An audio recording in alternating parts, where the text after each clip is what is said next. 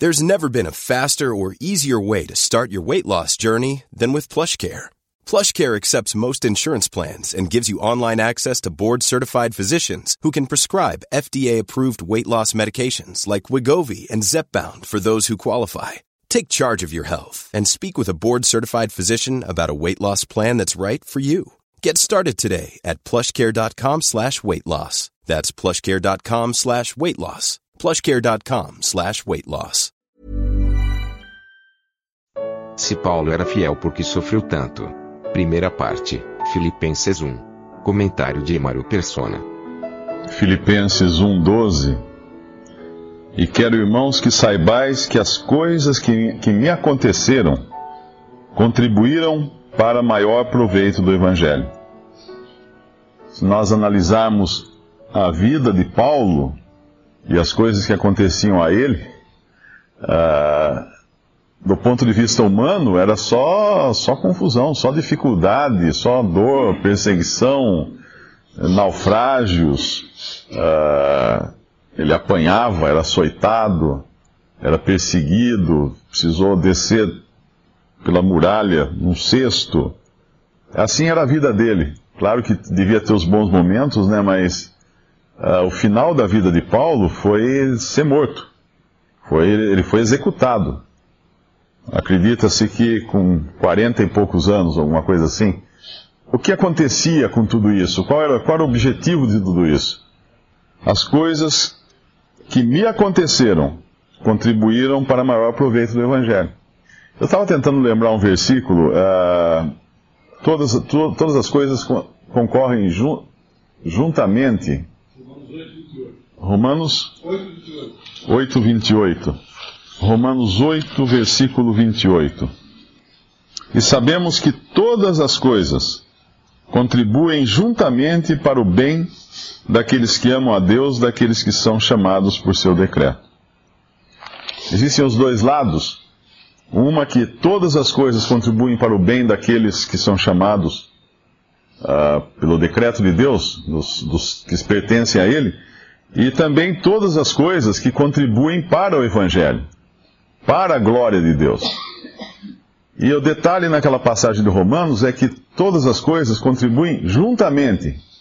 Separadas, elas podem parecer bastante ruins ou negativas ou que não, não trarão proveito algum. É aquela história do pão, né? Nós comemos, nós comemos a farinha, uh, o óleo, o sal, o fermento. Essas coisas não são gostosas, são intragáveis. Ninguém gosta de comer uma colherada de farinha. Eu nunca experimentei, mas enfiar uma colher de farinha crua na boca deve ser muito ruim. Uh, óleo também, óleo a gente sabe que é intragável. Fermento deve ser muito ruim, muito azedo, muito amargo. Mas quando essas coisas são colocadas juntas, misturadas, batidas, amassadas, o que também não é uma coisa muito gostosa, apanhar como apanha a massa de pão, né?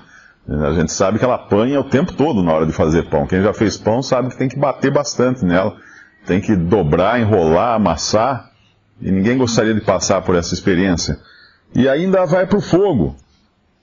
Passa no fogo, né? Ela entra no forno, muito quente, e fica ali no fogo. Mas quando sai o pão, todo mundo gosta de pão. E um pão quente, quem não gosta de um cheiro de pão quente, né? Vai à padaria, você sente aquele cheiro gostoso de pão quente, já dá vontade de tomar café. Todo mundo gosta de um pão quente, mas o que passou, o que aconteceu para aquele pão chegasse ali? Todas as coisas. Todas as coisas aconteceram. Mas elas só vão ter alguma, algum significado quando elas estiverem, estiverem juntas e quando o processo estiver terminado. E muitas vezes nós, nós não enxergamos que todas as coisas contribuam, uh, nem para nós e nem para a glória de Deus. É evidente que a gente precisa tomar cuidado porque não são todos os nossos erros. então é importante entender isso. Porque então, ah, vou errar bastante assim, depois vai contribuir para a glória de Deus, vai contribuir para o meu bem? Não, não é isso. Uh, cada vez que eu erro, eu tenho uma responsabilidade para com Deus. E a mão de Deus vai pesar contra mim também. Nós sabemos que o pecado, o pecado jamais é algo que Deus uh, aprove. Ele jamais vai aprovar o pecado. E Mas no final das contas, depois de toda a perseguição que Paulo teve, depois de todas as dificuldades, de todos os problemas, e inclusive dos seus erros que ele teve também que colher o fruto deles, nós sabemos que tudo que alguém, tudo, tudo que alguém semeia, isso essa pessoa colhe. Colhe aqui, não é, não é depois. Colhe aqui. Então nós, todos os nossos atos têm consequências. Não são boas, são aqui. Mas no final aqui, elas acabaram, no caso de Paulo, contribuindo para o proveito do Evangelho. Quando, os, quando e, e a, a, o, o crente ele deve enxergar dessa maneira. Porque senão ele vai se desesperar na hora de comer a farinha, na hora de beber o óleo, na hora de comer o fermento. Ele vai achar que Deus não gosta dele, que não, não ama, não, uh, porque são coisas ruins. Quando os irmãos de José o venderam e, e ele foi para no Egito, passou muito sofrimento, muita tribulação, e no final José reconhece que Deus tinha a sua mão sobre tudo aquilo. Deus era soberano em tudo aquilo. Ele chega para os irmãos, irmãos temerosos lá em, em Gênesis, muito temerosos do que José poderia fazer com eles agora para se vingar. Mas José vira para eles e fala assim: Vós intentastes mal contra mim, mas Deus transformou esse mal em bem. Essa é a maneira de Deus agir. Se por um lado as circunstâncias podem ser causadas por outros, e por outro lado, por nós mesmos, e essas nós vamos também colher os frutos dela. E Paulo, uh, Paulo por exemplo, ele tinha, uh, ele não tinha feito o que o Senhor queria dele. Ele tinha ido para para uh, Jerusalém, né, me parece, que era quando não era para ir, alguma coisa assim, não me lembro bem as circunstâncias agora. Mas de qualquer maneira, no final ele sofreu pela escolha errada que ele fez, mas ao mesmo tempo Deus trouxe proveito disso. Então é sempre assim. Deus no final vai ganhar. Não, não vai nunca perder. Nós sabemos que Cristo vai ter a primazia em tudo. Deus vai ter a palavra final em tudo. Na cruz, nós vemos a, o máximo em que pode chegar a derrota de um homem. Aquele que, sendo em forma de Deus, não usou como usurpação ser igual, a Deus, mas desceu, se humilhou e até a morte e a morte de cruz. É o final, é o último ponto que pode chegar à derrota de um homem. E o que Deus fez da morte de Cristo na cruz? Transformou na maior obra que poderia existir, a obra de salvação, a obra para a glória de Deus. Tudo, tudo redundou em glória de Deus. Satanás devia estar muito contente quando viu aquele homem todo ensanguentado, pregado, morto ali, pendurado na, na, no madeiro, mas não durou muito o contentamento dele. Logo o Senhor estava ressuscitado e mais à frente ele estaria glorificado nos céus. E assim é com tudo com respeito a Deus. Eh, quando nós entendemos isso, nós podemos adotar essa visão de Paulo aqui, de que todas as coisas que me aconteceram contribuíram, sim, para o maior proveito do Evangelho. Não foi uma desgraça. Deus, no final, acabou transformando aquilo em bem, e vai e para a glória dele sempre. E vai ser sempre assim. E, e nós, vamos, nós vemos aqui que Paulo fala no versículo 13, de maneira que as minhas prisões em Cristo, porque não eram prisões por ele ter roubado, assaltado, feito alguma bobagem, não, eram prisões em Cristo. Foram manifestas, foram conhecidas por toda a guarda pretoriana e por todos os demais lugares. Como assim? A guarda pretoriana era a guarda pessoal do imperador. O palácio do imperador em Roma tinha uma guarda, eu não sei como é que chama isso hoje, não sei se é serviço secreto, alguma coisa assim, mas tinha uma guarda para proteger o imperador, proteger a família do imperador, proteger os empregados do imperador. Tudo que dizia respeito ao imperador e ao palácio era cuidado por essa guarda pretoriana. E os prisioneiros, uh, muitas vezes, eram algemados a um guarda. Ou pelo menos ficavam na companhia de um guarda, ou guardados por um guarda o tempo todo. E nós podemos imaginar um guarda chegando para Paulo e falando: O que, que você fez, Paulo? Não, eu estou aqui porque eu preguei a Cristo. Mas quem é esse Cristo? E aí Paulo já tinha uma conversa com aquele guarda. Aí trocava o turno da guarda, vinha outro. O que, que você fez, Paulo, que você está aqui? Você roubou? Não. Matou? Não. O que, que você fez?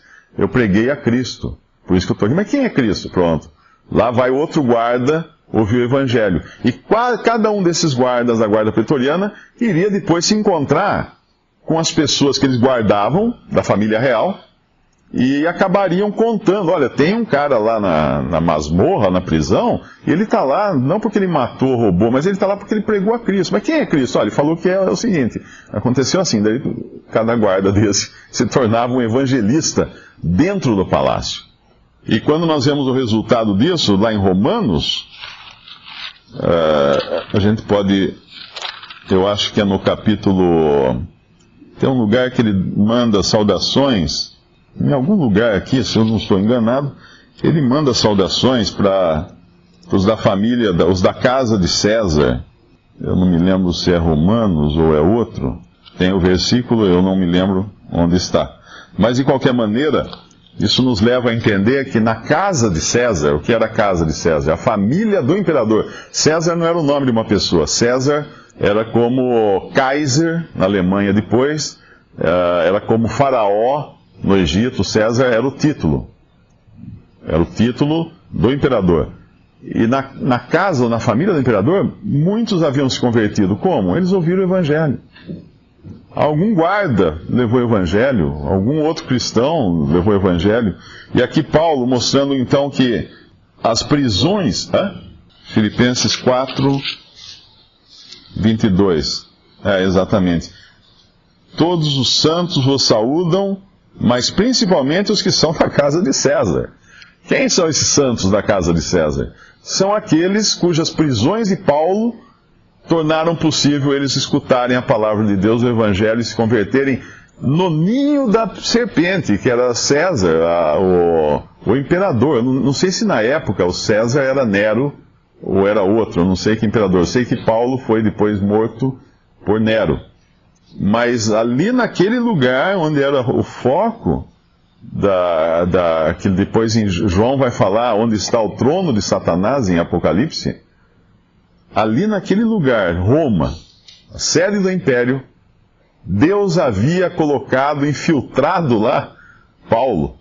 É como quando faz a infiltra um, um informante, né, numa quadrilha de bandidos ou alguma coisa assim. Deus infiltrou Paulo no próprio palácio do imperador, para mostrar que não existe nada impermeável à entrada de Deus e à mensagem do Evangelho.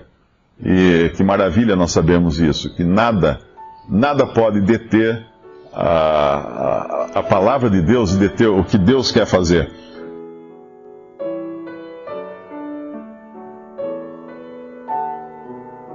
Visite respondi.com.br Visite também 3minutos.net.